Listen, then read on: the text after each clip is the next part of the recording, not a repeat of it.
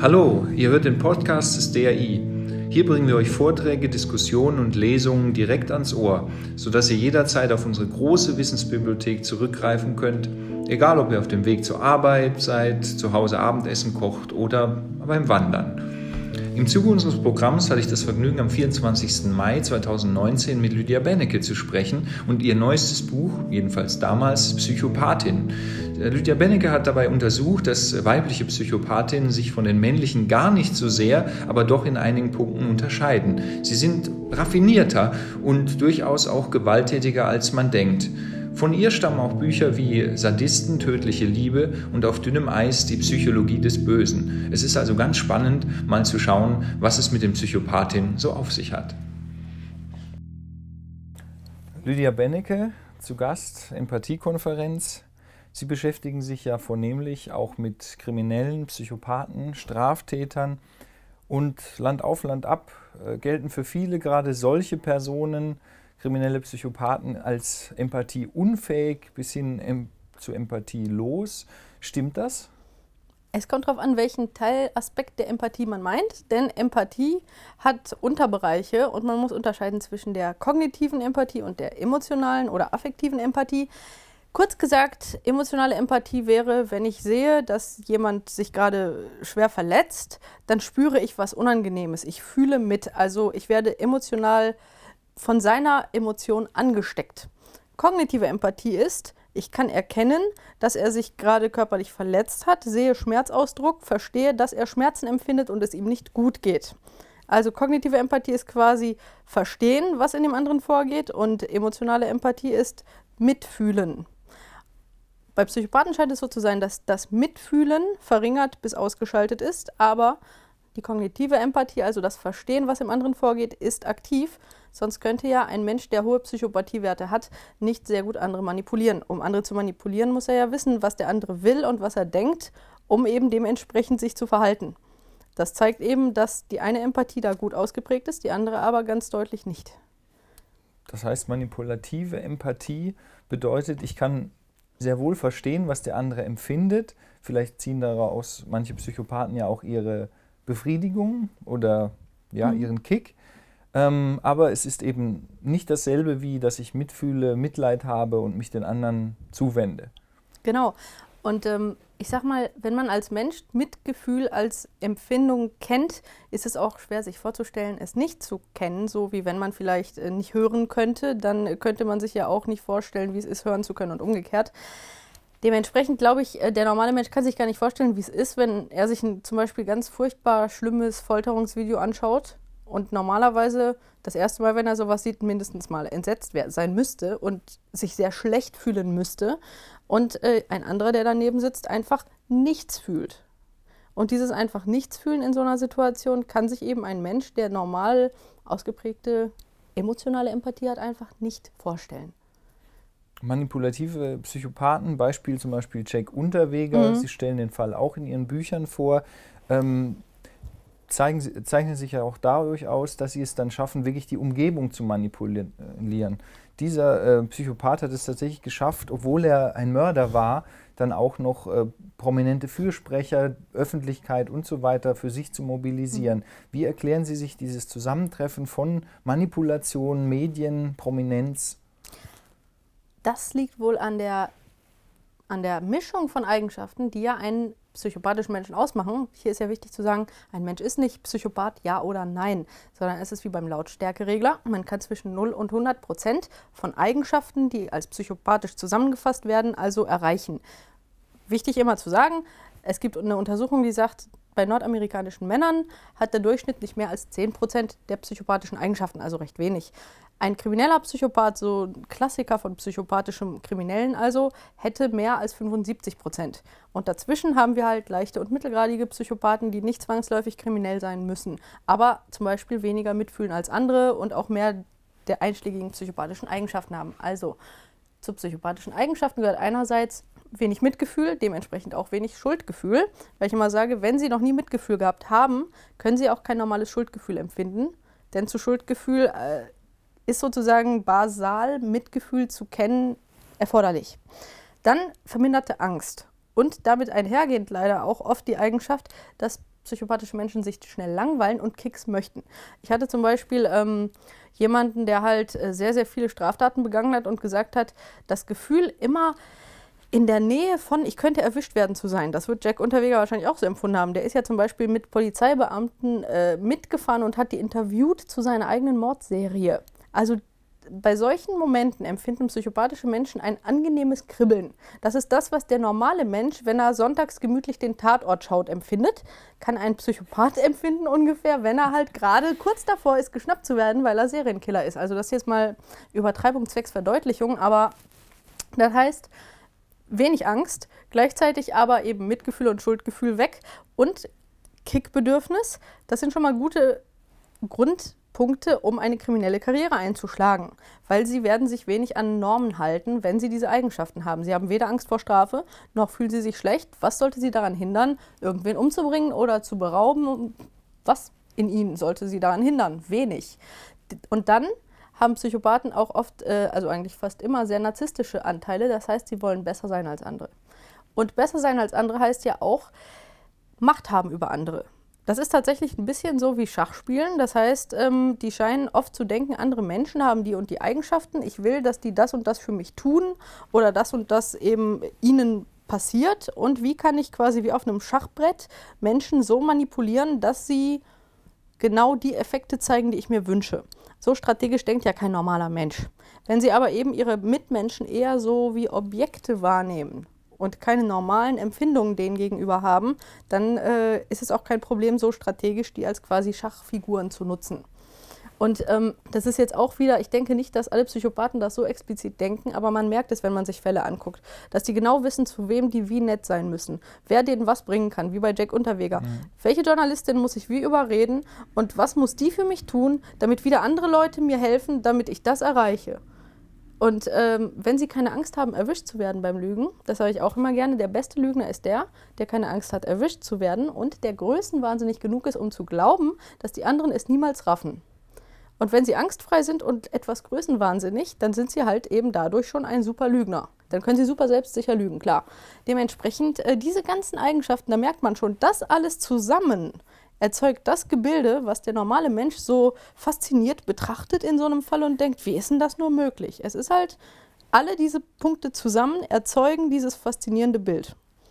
Sie haben ja auch das Wort äh, benutzt, Karriere. Man könnte ja auch sagen, dass solche Eigenschaften von Psychopathen, diese Berechenbarkeit, Angstfreiheit, Zielgerichtetheit, rationale Planung, dass das ja auch in manchen Bereichen wie der Wirtschaft, der Politik oder anderen durchaus von Vorteil sein Total. könnte.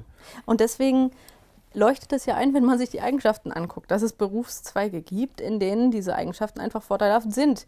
Also es ist ja äh, offensichtlich, dass eben Politik und Wirtschaft und andere Bereiche, wo es hilfreich ist, egoistisch zu sein, vielleicht ein bisschen größenwahnsinnig und kein Problem damit zu haben, auch mal unfair zu sein, um mal einen Posten zu kriegen, dass das hilft, um da erfolgreich zu sein. Und deswegen, es gibt ja sehr, sehr viele Experten, die das auch bestätigen, dass da äh, diese Eigenschaften zu haben einfach ein Vorteil ist gegenüber Mitkandidaten, die diese Eigenschaften nicht haben brauchen wir dann eine Art Neubewertung der Empathie? Denn auf der einen Seite haben wir dieses Verständnis von Empathie ähm, dass sie eben auch helfen kann, sich besser in andere hineinzuversetzen, auch prosoziale Verhältnisse schafft. Aber auf der anderen Seite hört man dann, Empathie kann auch missbraucht werden oder auch kognitive äh, Empathie dazu benutzt werden, Menschen zu manipulieren.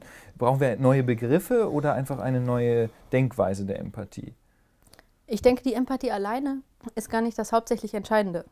Also zum Beispiel, wenn ich Straftäter habe, die Empathie vermindert sind. Die müssen auch nicht mal voll ausgeprägte Psychopathen sein, denn Empathieverminderungen gibt es auch schon bei Narzissten oder bei Antisozialen, also äh, Menschen, die nicht komplett psychopathisch stark ausgeprägt sind.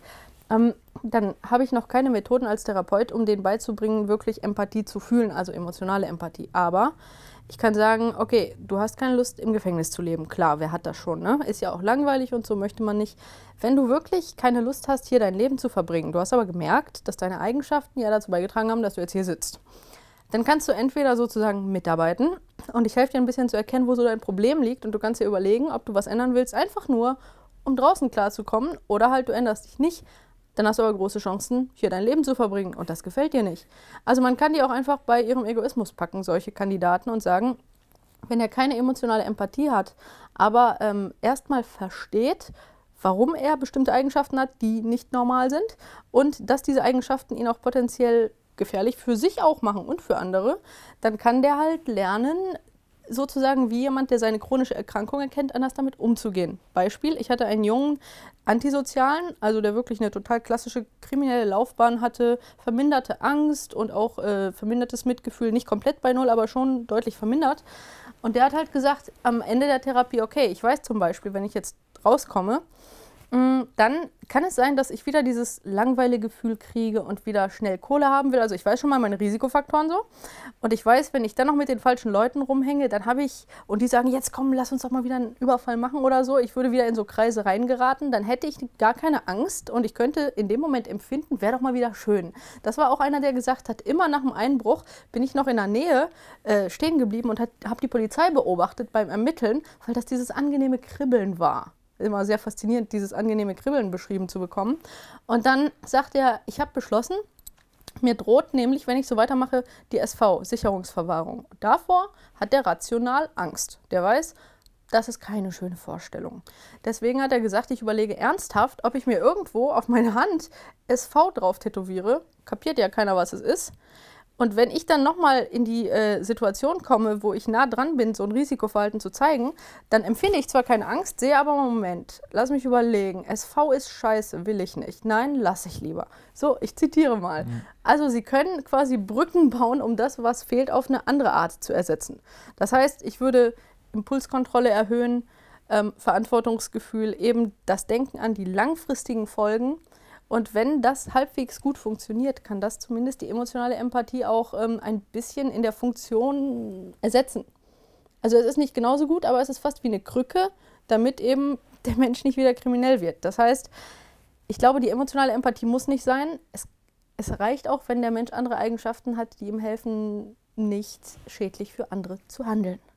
Noch zu einem sensiblen Punkt. Sie beschreiben in Ihren Büchern auch, dass diese psychopathischen, mittelgradigen Psychopathen oder auch andere, trotz allem, wenn sie mit äh, Gefühlen konfrontiert werden oder befragt werden, ähm, äh, Situationen, die Gefühle bei normalen Menschen erzeugen und äh, emotionale äh, Empathie erzeugen, dass man aber dann messen kann, dass irgendwie ihr Körper sich mehr anstrengt, ihr Körper ja. angestrengter ist. Also es findet irgendetwas statt in ihnen. Es ist nicht so, dass sie einfach äh, kalt sind, Eisblöcke sind, mhm. sondern irgendwas passiert. Was es wirkt ist das? so. Ja, also als ich recherchiert habe für das Buch Auf dünnem Eis, da bin ich über die damals ganz aktuelle äh, Forschungsgeschichte gestoßen, dass jemand geguckt hat, welche Körperreaktionen zeigen Psychopathen, wenn man ihnen halt normalerweise einen Angstreiz, also einen Angstreiz präsentiert.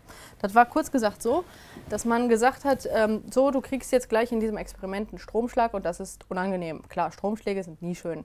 Das heißt, ähm, normalerweise, wenn ein Mensch erwartet, er kriegt gleich einen schmerzhaften Stromschlag, dann kriegt er Angst, logisch, weil keine Lust auf Schmerz. Ja. Dementsprechend hat man dann runtergezählt, so ein Countdown, so 20, 19, 18, wie bei so einem ähm, Raketenstart und hat gesagt, ja, und wenn es dann bei 1 und dann kommt der Schlag, damit man die Angst erzeugt, weil man gedacht gedacht hat, mal gucken, wie ein ähm, Mensch, der niedrige Psychopathiewerte hat, was der mhm. für Körperreaktionen zeigt und der, der hohe Psychopathiewerte hat.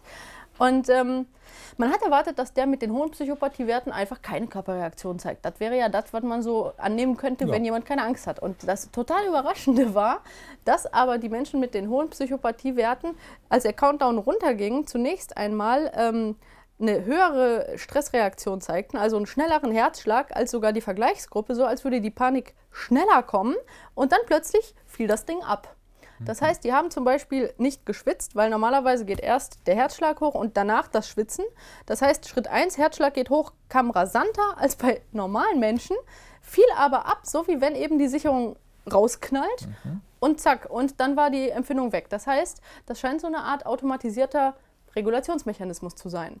Ich vermute, weil ich annehme, dass Psychopathie niemals ohne ähm, bestimmte Formen von Traumata in der Kindheit entsteht. Davon gehe ich mhm. zumindest aus, dass, ähm, dass das eine Form von Dissoziation ist. Also ähm, so eine Art Abspaltungsmechanismus, weil es gibt auch eine andere Untersuchung, die gezeigt hat, dass ähm, in einer Langzeituntersuchung Jugendliche, die vor ihrer äh, Pubertät zu Depressivität und Ängstlichkeit neigten, stärker als andere Jugendliche, dass einige von denen später psychopathisch wurden. Das war insofern überraschend, weil man dachte, Moment mal, die waren nicht ihr ganzes Leben lang angstfrei und narzisstisch hoch ausgeprägt, sondern die hatten quasi vorher mehr negative Emotionen als andere Menschen und dann auf einmal schaltet es halt ab, so als wäre es zu viel geworden und von da an passiert das, was ich gerade beschrieben habe. Mhm.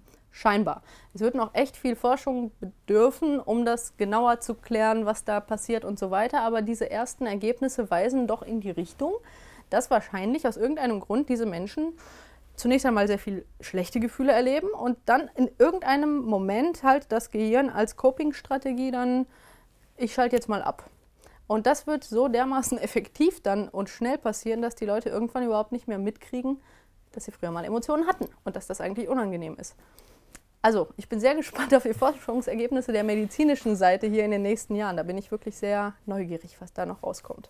Ich denke, es ist wichtig, da auf äh, noch mehr nötige Forschung hinzuweisen. Ja. Vielleicht zum Ende hin noch, wo würden Sie dann sagen, könnte man auch gesellschaftlich in gewissen Bereichen etwas mehr dafür tun, dass eben nicht einfach die schnellen Vorurteile über Empathie oder über Psychopathen äh, verbreitet werden? Ja, es wäre natürlich super, wenn man ja, mehr solche Informationen für Laien verständlich darstellt. Und das versuche ich ja auch mit meinen Büchern. Und ich weiß, dass es auch viele andere Fachleute gibt, die das tun. Und das finde ich super. Dass es einen gewissen Markt an Interessenten gibt, die sich Dokumentationen angucken oder Bücher durchlesen, die also auch dem normalen Durchschnittsmenschen, ob mit oder ohne Abitur, doch auch verständlich vermitteln, dass eben Verbrechen eine Logik haben, dass halt bestimmte Störungen auch ähm, erklärbar sind und all diese Dinge, also ohne Fremdworte, damit die Menschen ein bisschen besser begreifen, was in der Welt vorgeht und eben was Empathie ausmacht und was Störungen ausmacht und wo die herkommen, damit der normale Mensch das begreift. Also ich persönlich muss sagen, mein Traum wäre, es gäbe eines Tages das Fach angewandte Psychologie für jeden, so selbstverständlich wie Deutsch oder Sport oder Kunst und dass man da auch den Teilbereich Kriminalpsychologie zum Beispiel zumindest so weit hat für ältere Klassen, dass die zum Beispiel lernen, es gibt Persönlichkeitsstörungen, wo kommen die her, was bedeutet das, was ist Empathie, welche Eigenschaften machen einen Menschen gefährlich oder nicht, einfach mal gehört zu haben, dass es das gibt.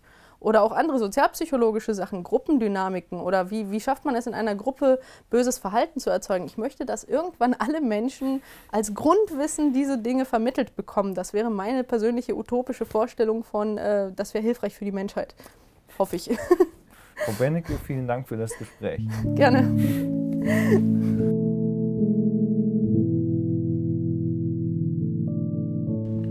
Ich hoffe, das Interview mit Lydia Bennecke hat euch gefallen und die Einblicke in die Abgründe und Tiefen von Psychopathinnen bringen weiter, machen vielleicht ein bisschen vorsichtiger im Umgang mit anderen, aber hoffentlich auch nicht zu vorsichtig.